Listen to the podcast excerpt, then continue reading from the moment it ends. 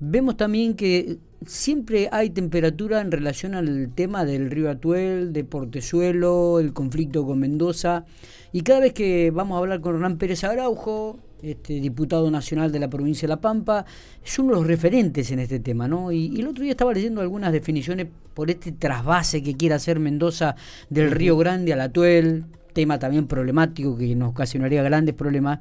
Dijo, los mendocinos nos robaron el perro y ahora vienen a pedirnos el collar.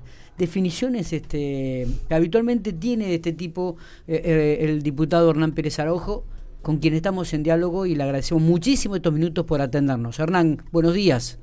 Buen día, Miguel, ¿cómo estás? Bien, bien, ¿cómo estamos? ¿Todo tranquilo? Bien, muy bien. Sí, sí. Bueno, bueno estas definiciones de Hernán Pérez Araujo, ¿no? Contanos un poquitito, eh, para que la gente también se ubique, ¿no? Eh, el, gran conflicto ahora está la idea del trasvase del Río Grande al Atuel de parte de Mendoza. ¿Cómo, es esto?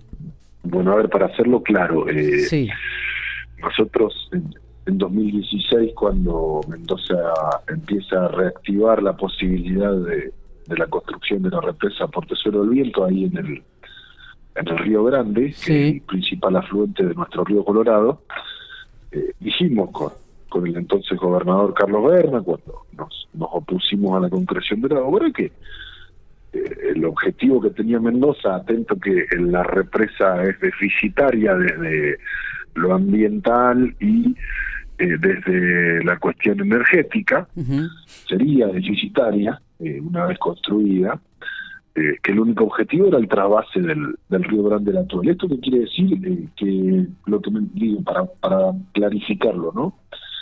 Que Mendoza lo que pretende es trasvasar eh, caudales del Río Grande que, que, derivan naturalmente al Río Colorado y enviarlos mediante eh, la represa y la obra del trasvase a el río Atuel.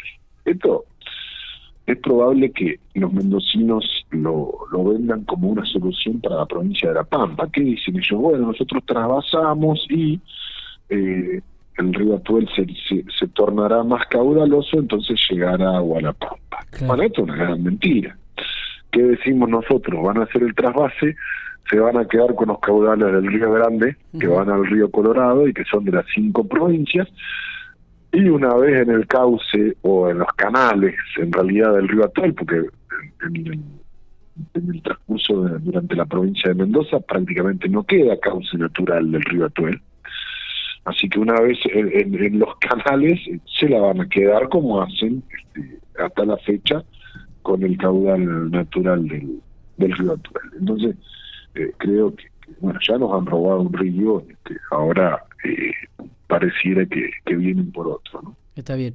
Eh, parece ilógico también, Hernán, no sé cuál es el pensamiento suyo, eh, que el gobierno nacional siga aportando dinero a la obra de Portezuelo del Viento cuando sabemos que faltan un montón de detalles, que todavía tienen que presentar informe cuando la Corte ya se ha expedido al respecto. Y, sin embargo el gobierno nacional le sigue este, dando los fondos a, Mendoza. ¿Cómo, ¿Cómo, se entiende esto? Bueno, se entiende eh, sin que esto implique una justificación, ¿no? A mí no, no me gusta, yo no, no comparto la decisión del presidente de la Nación o del Poder Ejecutivo Nacional de seguir enviándole fondos a la provincia de Mendoza. Son fondos de los mendocinos, esto sí es cierto.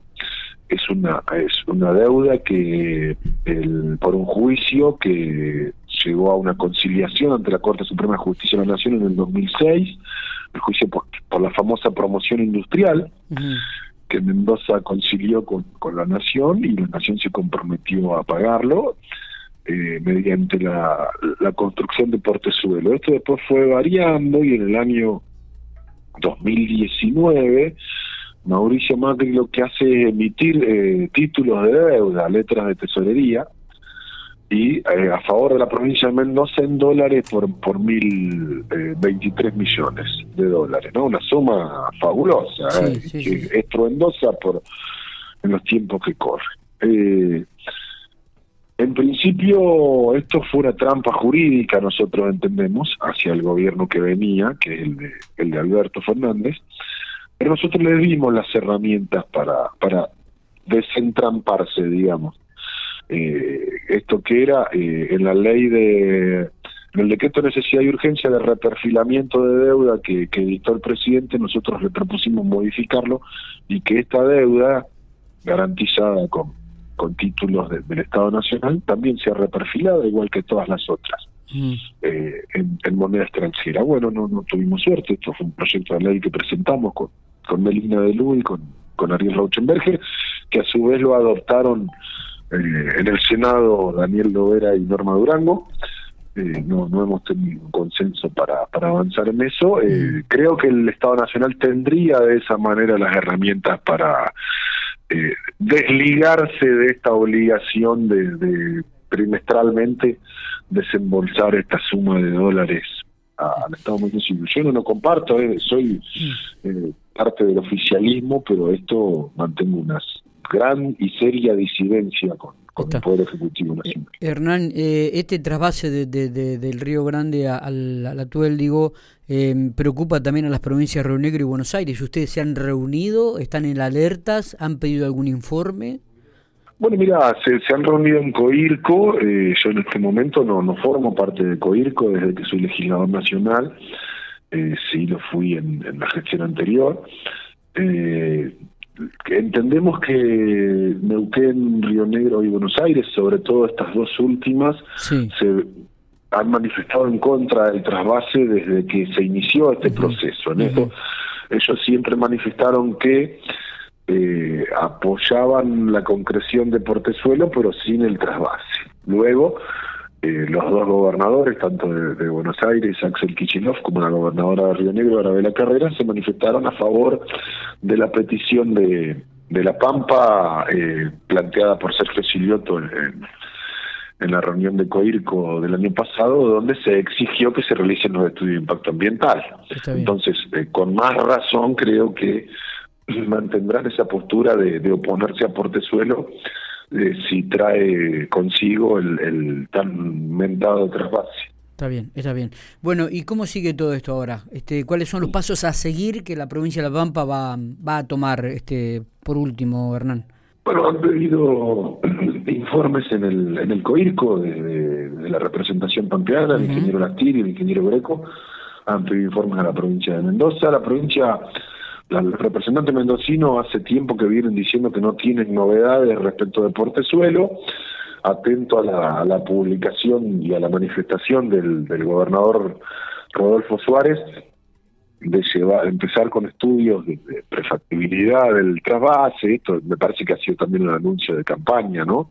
sí. Que hay que tomarlo así y ver cómo, cómo se va desarrollando, pero creo que bueno, estamos muy atentos desde la provincia de La Pampa, desde el Poder Ejecutivo y desde las distintas representaciones que, que, cada uno tiene para eh, hacerse de, toda la información correspondiente y, e imprescindible para para ver cuáles son las medidas a tomar. En principio han pedido informe en el código. Hernán, la última, ¿qué, qué lectura haces de la campaña, no? Es que de, electoral, de este camino hasta el 14 de noviembre. Este, ayer se hizo el acto de la lealtad, creo que en Santa Rosa, no sé si tuviste la participación o no.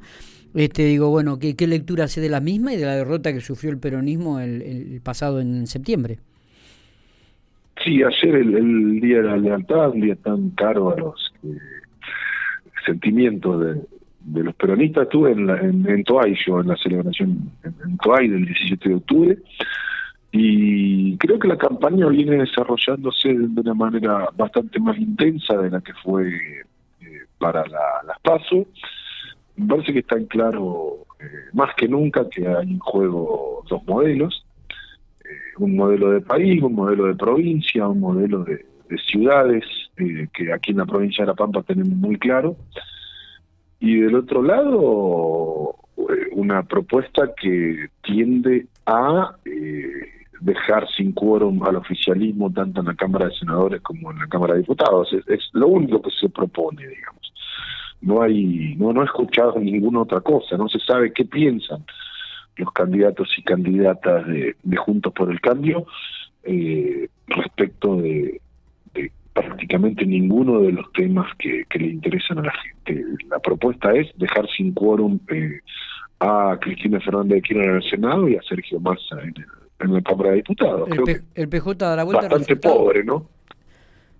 para eso estamos trabajando, sí, sí, seguramente se, se puede dar vuelta en el resultado, para eso se está trabajando, para eso se está eh, intensificando, insisto, esa, esa campaña que por ahí fue muy limitada por el contexto en el que estábamos de, pandemia hasta las pasos, queda todavía eh, un poquito menos de un mes, pero este, mucho tiempo de trabajo para, para poder intensificar esto a nivel nacional y a nivel provincial.